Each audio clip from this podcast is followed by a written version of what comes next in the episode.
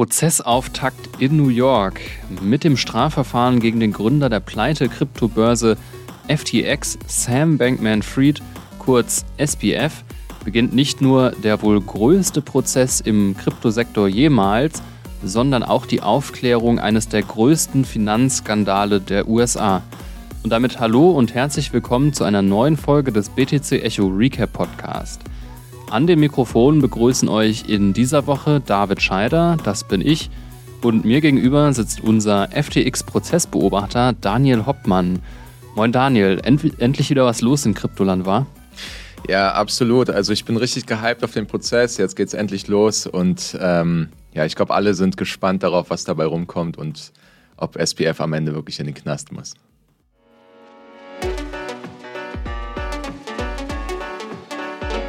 Achtung, dieser Podcast stellt keine Anlageberatung dar. Alle Aussagen dienen lediglich der Information und spiegeln die persönlichen Meinungen unserer Redakteurinnen und Redakteure wider. Der Redaktionsschluss für diesen Podcast ist Donnerstag, der 5. Oktober um 15 Uhr. Ja, und da der FTX-Prozess ohnehin das absolut dominierende Thema im Cryptospace weit und breit ist und eben auch darüber hinaus, wollen wir uns dieser Folge ausschließlich diesem Thema widmen. Daniel, lass uns doch mal am Anfang beginnen und erklär unseren Zuhörerinnen und Zuhörern, die da vielleicht noch nicht so geschult drin sind, was ist denn eigentlich FTX? Ja, sehr gerne. Also FTX war eine der größten Kryptobörsen der Welt. Man muss sagen, echtes Imperium, das in Rekordzeit entstanden ist. Ich glaube, 2019 wurde der ganze Laden erst gegründet. Und ähm, ja, dann, ich glaube, innerhalb von zwei oder drei Jahren äh, hat es sich dann zu einer der größten Kryptobörsen der Welt aufgeschwungen. FTX natürlich ähm, ja, als Leitfirma, dazu aber auch zahlreiche Tochterfirmen und natürlich auch Alameda Research, äh, ja, die als Krypto-Hedgefonds von SBF sozusagen die, die Trading-Geschäfte geführt ähm, haben. Allgemein gab es Milliardenvolumina, die da täglich umgesetzt wurden, ähm, knapp 10 Millionen Nutzer und natürlich dann SBF auch immer so ein bisschen als Leitfigur, ja, also eher so ein bisschen das Gesicht der Plattform, so der, der Rockstar eigentlich auch der Szene. Ich glaube, mit einem, ja, zwischenzeitlich mal mit einem Vermögen irgendwie von 20 Milliarden US-Dollar, Forbes 30 under 30, also ein richtiger Posterboy. Und ja, sowohl beliebt bei der Community gewesen, als auch bei der Washingtoner äh, Elite, also auch Verbindungen gehabt zu Politikern, zu wichtigen Werbeträgern, zu Sportlern, Tom Brady, äh, Shaquille O'Neal, ja, die alle auch Werbung gemacht haben für FTX. Riesige Marketingkampagnen, die, die, äh, die das Imperium gefahren hat, als Sponsor beispielsweise bei der Formel 1 oder auch im Basketball hatten die, glaube ich, das Stadion oder die Namensrechte des Stadions der LA Lakers gekauft für irgendwie, ich glaube, damals 650 Millionen US-Dollar. Und natürlich ganz prominent auch die äh, Werbung beim Super Bowl 2022 noch. Ähm, ja, also da gab es Ausgaben im Milliardenbereich, um, um die Marke FTX krass zu pushen. Ja, und genau in diese Werbung vom Super Bowl 2022 schauen wir einmal rein. Ähm, für die, die es vielleicht nicht wissen, die, das sind die teuersten Werbeblocks, die man überhaupt ja. buchen kann. Da fließt richtig Kohle. Und äh, ich sag mal so viel, man kann entweder der Meinung sein, it, it aged perfectly oder it didn't age well. Das überlassen wir euch, liebe Zuhörerinnen und Zuhörer, euch dann ein Urteil zu bilden. Wir schauen eben einmal rein.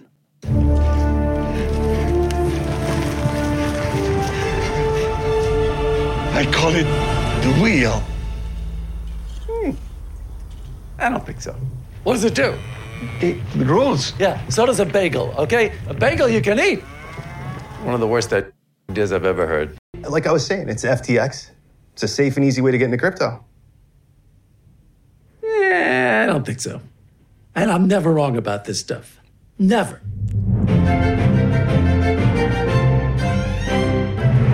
Franklin! Hey, I left my cane in there. What? What do you mean? Hey, that's an expensive cane!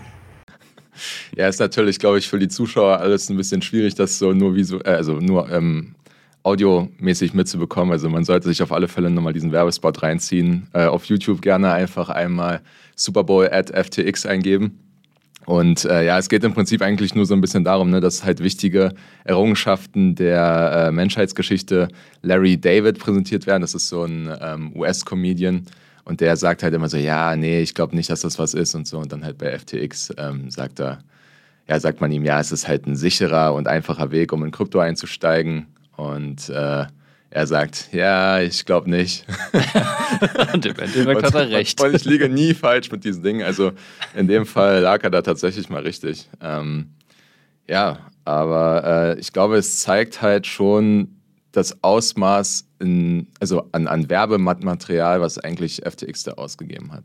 Ja, aber das ging ja nicht ewig gut. Im November 2022 dann der Untergang, kann man eigentlich sagen. Ja, auf einen Schlag waren da Milliarden Dollar weg.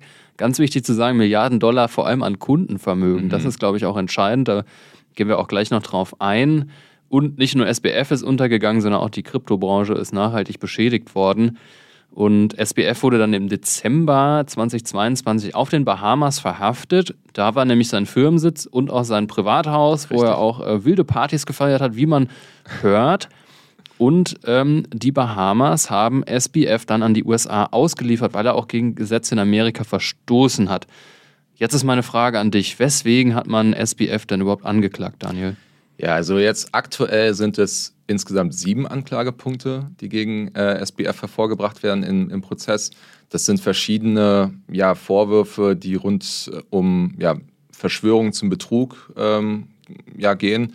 Also einerseits natürlich, weil äh, Kundengelder missbraucht worden sind, aber auch weil äh, Darlehensgeber ähm, betrogen worden sein sollen. Dann gibt es mehrere Vorwürfe von Betrug. Ja, also man muss das immer so ein bisschen unterscheiden. In der Anklage sagt man halt einerseits einmal die Verschwörung zum Betrug und dann einmal die, ähm, der Betrug selbst. Das sind zwei verschiedene Anklagepunkte immer. Und ähm, das sozusagen in mehreren Fällen. Und ein weiterer Punkt ist dann die Verschwörung zur Geldwäsche. So. Ähm, in der Spitze waren das mal 13 Anklagepunkte, die gegen SBF erhoben worden sind. Das sind jetzt natürlich deutlich weniger. Ähm, da ging es teilweise auch um Verstöße gegen Wahlkampfgesetze in den USA, weil ähm, FTX und SBF selbst auch viele Gelder an ähm, ja, die politischen Parteien in den USA gezahlt haben. Ähm, den Punkt ließ aber die Staatsanwaltschaft fallen, weil die Bahamas sozusagen ihr Veto eingelegt hatten. So.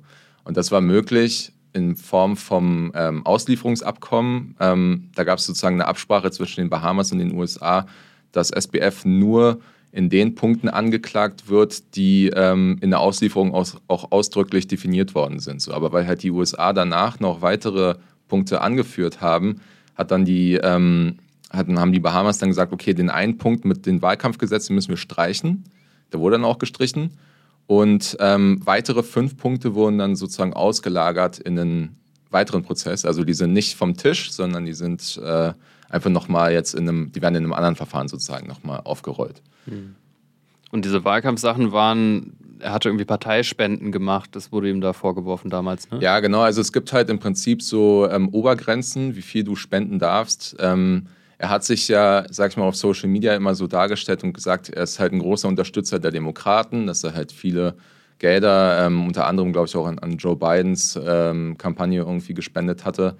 Und ähm, es soll aber tatsächlich wohl so gewesen sein, dass er diese Limits ähm, umgangen haben soll, ähm, indem er dann sozusagen andere Personen angewiesen hat, ähm, auf ihren Namen sozusagen diese, diese Spenden zu tätigen. Und das nicht nur an die Demokraten, sondern insgeheim wohl auch an die Republikaner. Hm. Und also jetzt insgesamt sind sieben Punkte angeklagt und ich denke mal, bei jedem Einzelnen gibt es dann ein bestimmtes Höchstmaß an, an Haft. Wie viele Jahre Haft drohen ihm jetzt? Ja, also das, äh, das ist natürlich schwer zu sagen. Im schlimmsten Fall können es über 100 Jahre sein. Ähm, ich glaube, immer kolportiert worden äh, waren 115 Jahre. Wie viel es dann aber am Ende wirklich werden, muss man abwarten. Aber es sind natürlich also ihm blüht eine heftige Strafe, wenn das so durchgeht. Ja, also ein Leben im Knast. Im ja, also er wird wahrscheinlich, wenn, wenn er verurteilt wird und dann zum Höchstmaß, dann wird er im Knast wahrscheinlich auch äh, sein Ende finden. Mhm. Ja, da wurde jetzt ja schon eine Weile drüber geredet und hingefiebert und spekuliert und jetzt ist es ja tatsächlich so, dass der Prozess angefangen hat. Also es gab Gerichtstermine, SBF ist vor Gericht erschienen, mit einem großen Anwaltsteam sprechen wir auch noch drüber. Was ist in den ersten Tagen passiert? Ja, also es ging jetzt am Anfang erstmal natürlich darum, dass eine Jury ausgewählt worden äh, musste. Ähm, das läuft in den USA immer ein bisschen anders als bei uns hier in Europa. Ähm, insgesamt gibt es zwölf Hauptgeschworene und sechs Vertreter sozusagen. Also heißt, wenn jetzt einer von der Jury irgendwie aus irgendwelchen Gründen nicht mehr kann und vom Fall zurücktreten muss, dass halt ähm, ja, jemand seinen äh, Platz einnehmen kann. Und das hat natürlich erstmal ein bisschen gedauert, ne, weil es natürlich einen riesen Pool gab an, ähm, an Vertretern, die da potenziell in Frage gekommen wären. Hm, und wie wählt man so eine Jury aus? Ja, also in den USA läuft das normalerweise so, du hast ähm, oder du bist berechtigt als US-Bürger, wenn du über 18 bist, ähm, kannst du halt in, in, Erwägung gezogen werden. Dann erhältst du halt eine, eine Einladung, musst dann vor Gericht erscheinen ähm, und dann wird da halt geschaut, inwiefern du dann da für den Prozess geeignet bist. Also dann werden dir da verschiedene Fragen gestellt und so und ähm, ja, dann musst du halt gucken, ähm, inwiefern dann der ja oder die Kandidaten dann dafür qualifiziert sind. So als Geschworener musst du natürlich ähm, komplett unvoreingenommen sein. Du darfst dich eigentlich gar nicht mit dem Fall beschäftigen.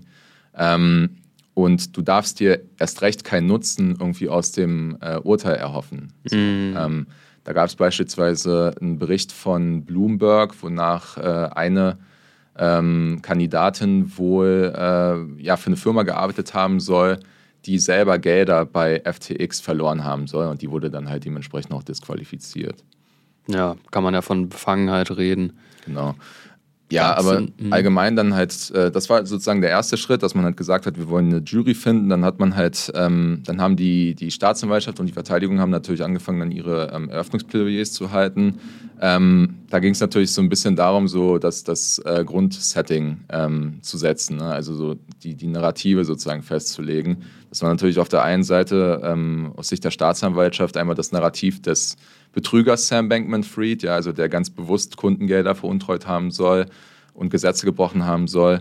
Und dann natürlich auf der Seite der Verteidigung auch, ähm, äh, ja, sag ich mal, das Narrativ, was die versucht haben zu zeichnen, äh, des jungen Unternehmers, der ja im Prinzip eigentlich nur mangels Erfahrung ähm, sozusagen die Kontrolle über dieses Firmenimperium irgendwie oder dem die Kontrolle über dieses Firmenimperium entglitten ist. Das ist so das Narrativ der Verteidigung. Die sagen, ja, so er hat es nicht böse gemeint, er war einfach unfähig. genau, also man sagt halt einfach so, ja, er, er, ist halt irgendwie einer der, der Mitte 20 oder Ende 20 halt so ein Riesen, also der, der hat mit diesem Erfolg des Unternehmens irgendwie nicht gerechnet und äh, ihm ist das alles so ein bisschen über den Kopf hinausgewachsen und ähm, am Ende war alles halt einfach ein Riesenfehler, mangels Erfahrung, der natürlich sehr, sehr unglücklich ist, aber ähm, es war kein, also das sagt die, äh, die, die, die Verteidigung, es war halt kein ähm, bewusster Betrug. So. Mhm.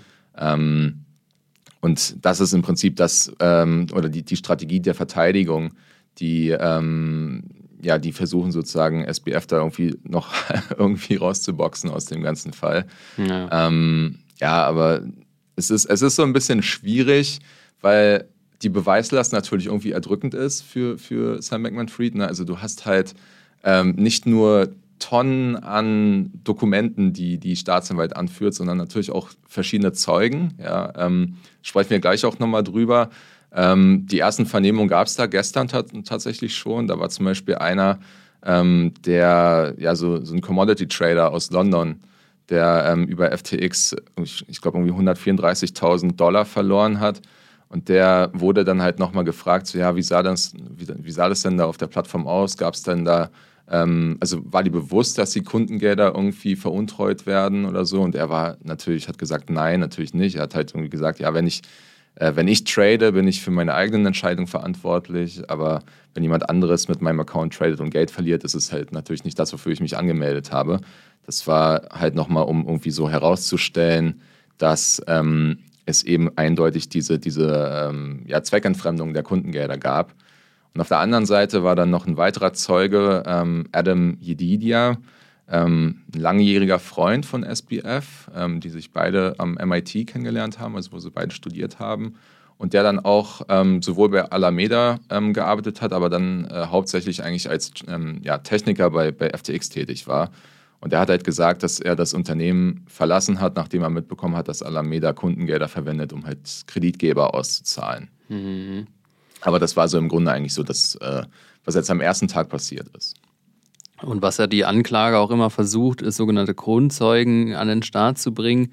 Gibt es da welche, die da richtig Insider sind und gegen SPF auspacken können? Ja, die gibt es. Und das äh, ist halt noch so ein weiterer Punkt, der da mitschwingt, der ähm, die Verteidigung natürlich äh, so ein bisschen in die Bredouille bringen kann oder wahrscheinlich auch bringen wird.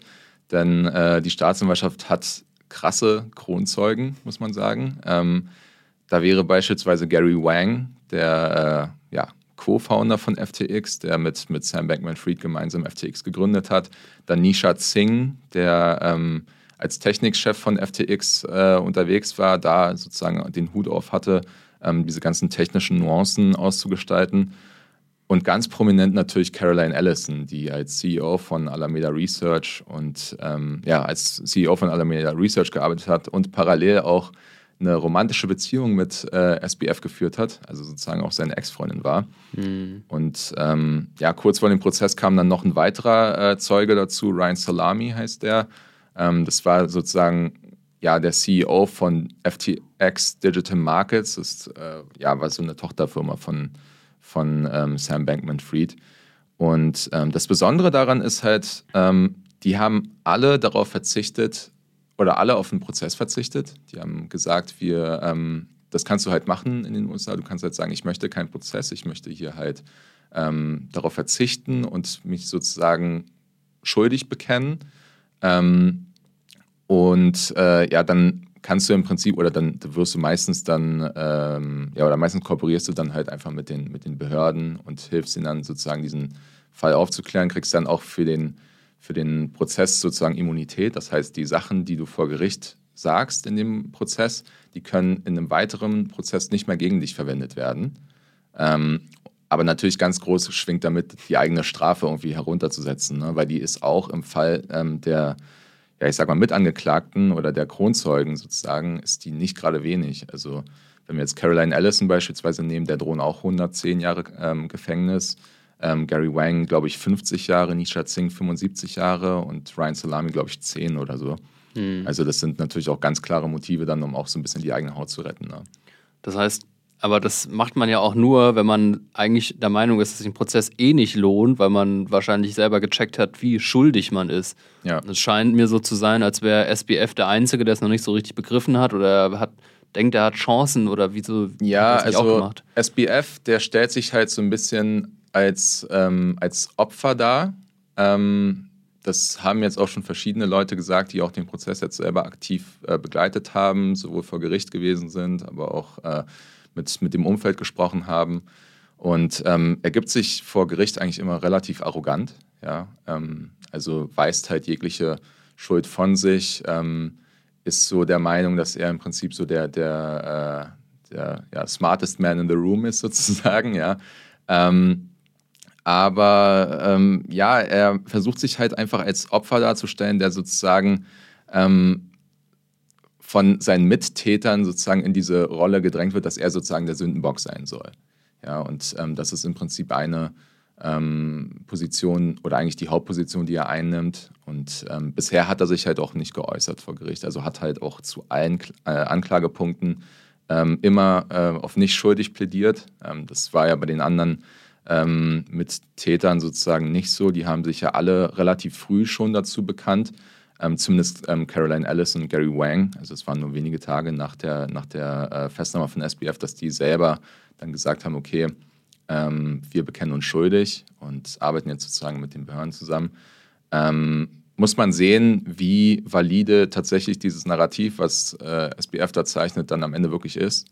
Weil, ähm, gesagt, die Beweislast ist erdrückend. Es gibt Zeugen, die gegen ihn aussagen. Und das ist natürlich auch nochmal was Besonderes für eine Staatsanwaltschaft. Ja. Ähm, du hast halt nicht nur Dokumente, die sowas belegen, sondern du hast halt auch Leute aus dem engsten Umfeld von, von SBF, die ihm halt diese Taten auch ähm, ankreiden, sozusagen. Ne? Mhm. Und ähm, das ist für die Verteidigung, aber auch für ähm, SBF selbst natürlich eine absolute Katastrophe. Ja, man würde denken, die Staatsanwaltschaft hat jetzt eigentlich leichtes Spiel, oder?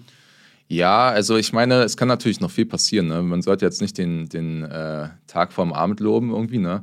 aber ähm, es, ist, es ist natürlich schwer für die Verteidigung, das irgendwie auszuhalten. Ne? Also mhm. was die jetzt im Prinzip machen, ist halt ähm, zu versuchen, die äh, Zeugen selbst ins Kreuzverhör zu nehmen, also die Zeugen der, der, äh, der, der Staatsanwaltschaft. Also bei Caroline Allison beispielsweise wollen die die darstellen, so als rachsüchtige Ex im Prinzip, ja, die ähm, sozusagen mit den Behörden kooperiert, äh, um ihre eigene Haut zu retten und um ihren Ex sozusagen im Knast zu sehen. ähm, also so ein bisschen in die Richtung geht das. Ja, verstehe. Und du hast ja auch mit einem Anwalt aus New York gesprochen, den hast du gestern interviewt und der hat da auch spannende Insights geliefert, die wir euch auch nicht vorenthalten wollen. Aber zuerst, wer ist der Mann? Ähm, wieso hat er Expertise? Wieso kennt er sich gut aus? Ja, also ähm, der Mann heißt äh, Howard Fischer, ist ein Anwalt aus New York, hast du ja gerade eben auch schon gesagt. Ähm, und der hat wirklich Jahrzehnte an Erfahrung im, ähm, ja, im Strafrecht in den, in den USA.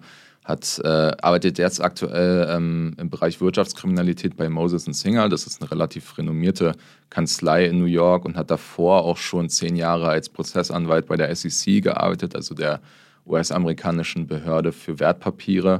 Ähm, der kennt also so ein bisschen beide Seiten. Ja. Hm. Okay, wir hören mal in einen Ausschnitt rein.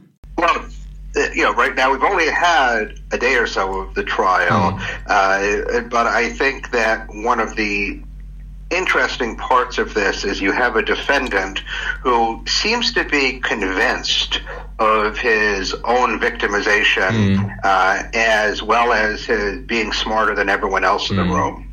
And I think that you sometimes have these issues when you have a younger, more arrogant or shall we say just less humble defendant because these are the things that don't necessarily present well to a jury.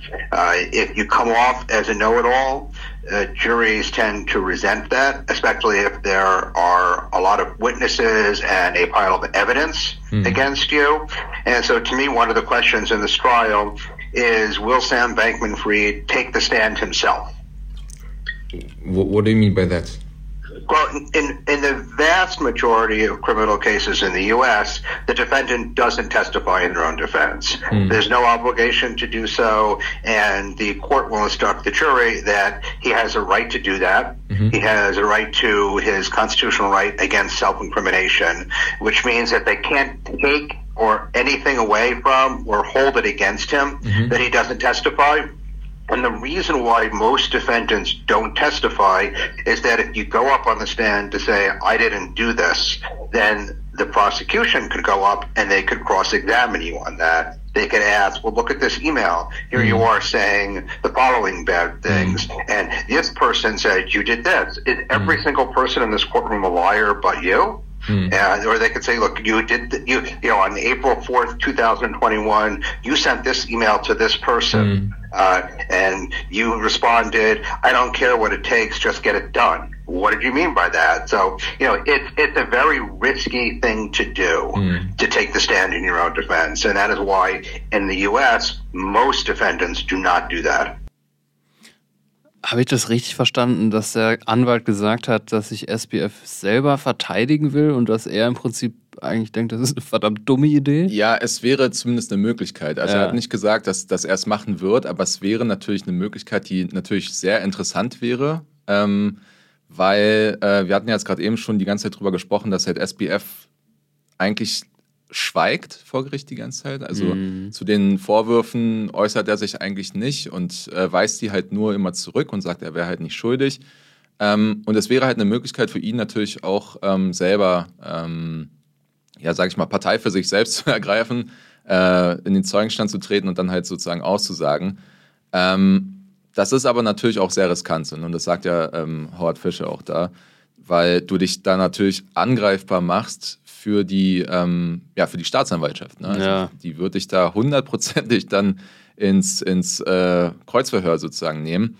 Ähm, und insofern weiß ich nicht, ob das die, die optimale Strategie für ihn wäre. Wenn er das macht, dann wäre es natürlich äh, umso spannender. Sein. Ja, ja. Ich bin gespannt, ob er es macht. Wir haben euch noch einen zweiten Ausschnitt ähm, mitgebracht. Da geht es um sein Anwaltsteam.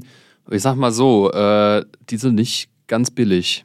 they're they're an excellent law firm. The lawyers who are defending him are very well regarded in the New York community. They're smart people. They're talented. Very hardworking. He has excellent representation in this case. And uh, how do, how much do you think does SBF spend on on, on those? Um, A lot, a lot, a lot, A lot. a lot. Uh, are we talking? Uh, which figures are we talking about?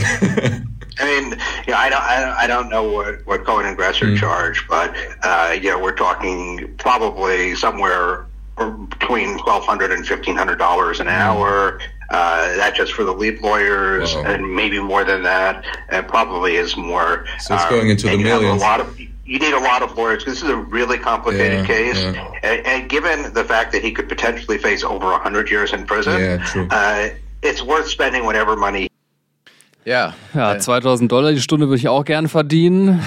Ich kann es mir wahrscheinlich auch nicht leisten, äh, so teure Anwälte zu bezahlen. Aber ja, klar, aber der Stress, den die Anwälte da haben, der ist auch nicht lustig, glaub Ja. mir mal. Also ich habe mich ja auch durch die ganzen ähm, Prozessakten durchgewühlt und mal geschaut, was die da eigentlich für Arbeit leisten. Also Howard Fischer hat komplett recht, das ist ein absolutes Top-Anwaltsteam, also wirklich fast die Creme de la Creme, ähm, die du da bekommen kannst in New York.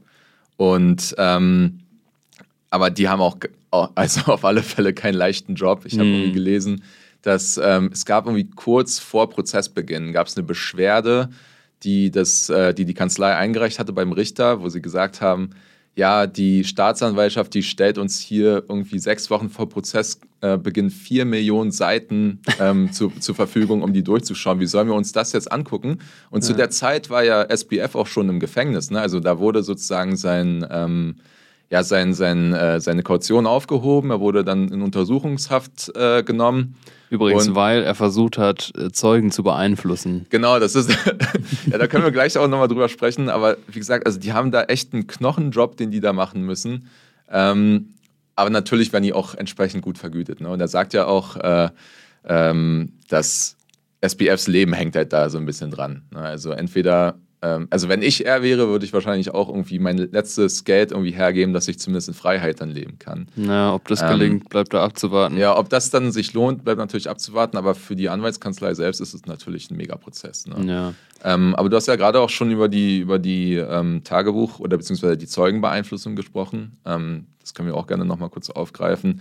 Da ging es ja darum, dass ähm, SBF hatte eigentlich ein striktes Kontaktverbot zu äh, ja, anderen ähm, ja, Mitarbeitern, Ex-Mitarbeitern von FTX oder Alameda Research.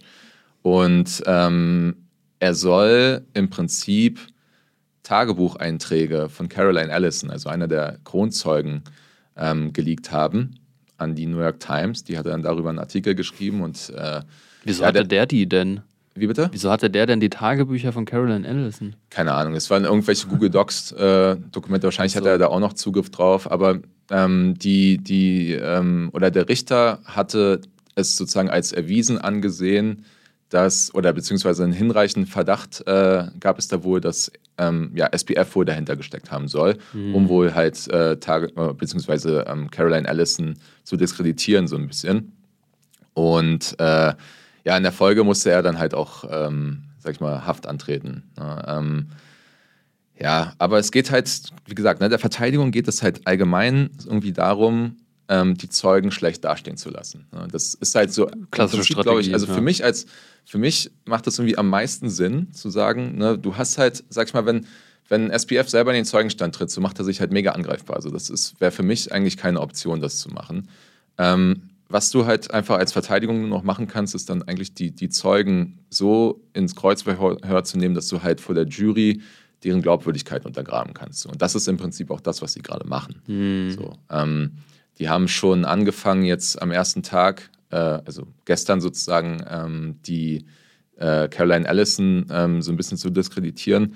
Und das wird wahrscheinlich auch die Strategie sein der Verteidigung, einfach so, so viel, ähm, ja, die, die so unglaubwürdig wie möglich darstellen zu lassen. Hm, Ja, mal gucken, ob das gelingt. Ich kann es mir kaum vorstellen. Ähm, aber wie geht's denn jetzt weiter? Wann ist der nächste Prozesstag und gibt es da schon eine Agenda? Mit was für Entwicklungen rechnest du jetzt kurzfristig?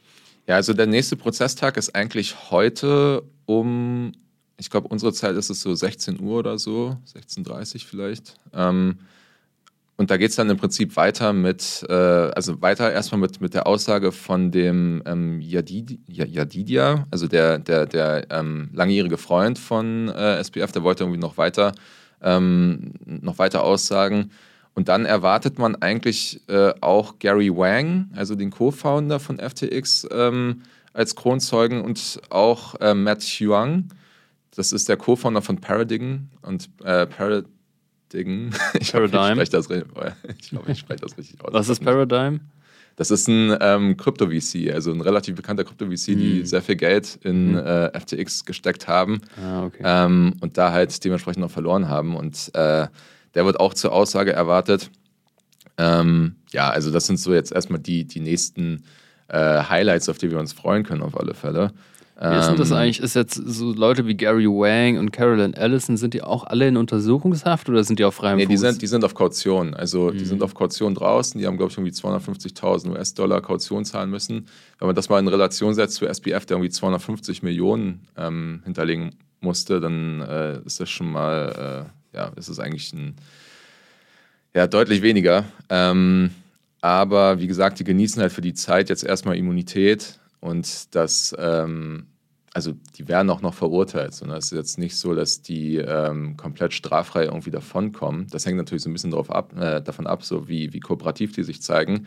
Aber ich meine, der äh, Schuldspruch oder das Urteil gegen Caroline Allison, gegen Gary Wang soll im Dezember gefällt werden, also 19. Dezember, ungefähr ein Jahr nach der Verhaftung. Mm, das ist schon ähm, schnell irgendwie in Amerika. Irgendwie der Richter da in den USA meinte auch, da kriegt das Verfahren in sechs Wochen durch gegen SBF. Das kommt mir alles irgendwie schnell vor. Ja, also ich meine, ich glaube, was halt so viel Zeit gefressen hat, war die ganze Vorbereitung. Ne? Mm. Also so Dokumente einreichen, dann gab es halt hier mal Wendungen, mal da Wendungen. Ne? Also ähm, ich, wir haben auf der Seite auch eine komplette Chronologie aufgeschrieben von äh, allen wichtigen Ereignissen, die so vor Gericht passiert sind. Und ähm, dann wurde mal hier irgendwie eine Klage ausgeweitet, dann wurden wieder Klagepunkte zurückgenommen. So, ne? Dann gab es mal hier irgendwie Streitigkeiten und so weiter und so fort. Also ähm, es ging im Prinzip erstmal so ein bisschen, die, die Vorarbeit war halt das, was so viel Zeit gefressen hat. So, ne? Jetzt wird halt einfach das Ganze runterverhandelt ähm, und am Ende wird dann ein Prozess, äh, so ein Urteil dann gefällt.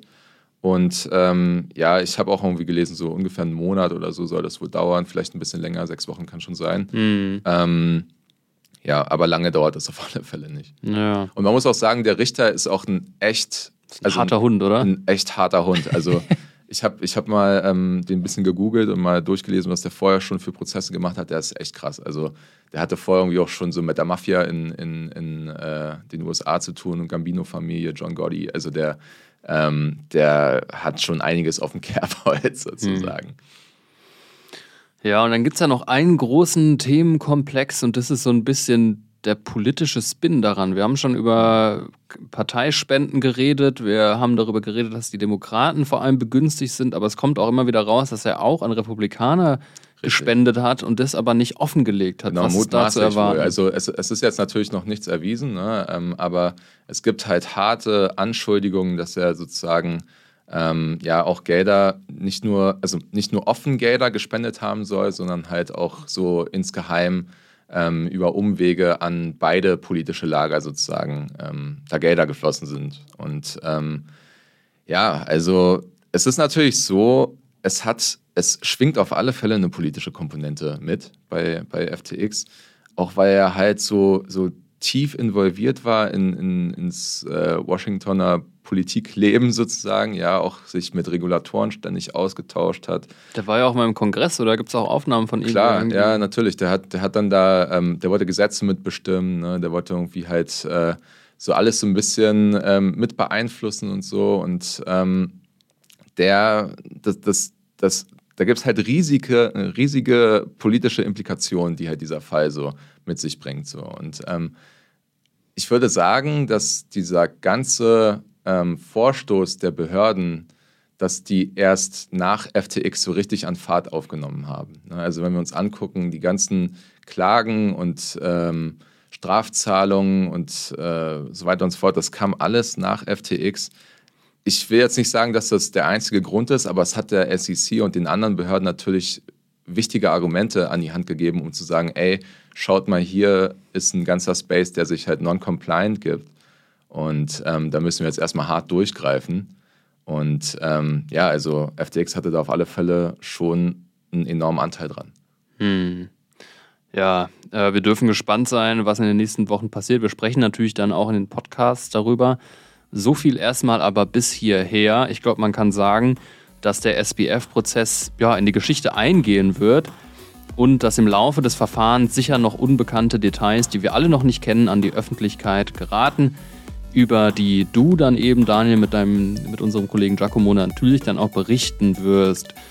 Und falls ihr, liebe Zuhörerinnen und Zuhörer, keine Updates von dem Gerichtsverfahren verpassen wollt, lohnt es sich eben, in den kommenden Tagen unsere Website btcecho.de im Blick zu halten.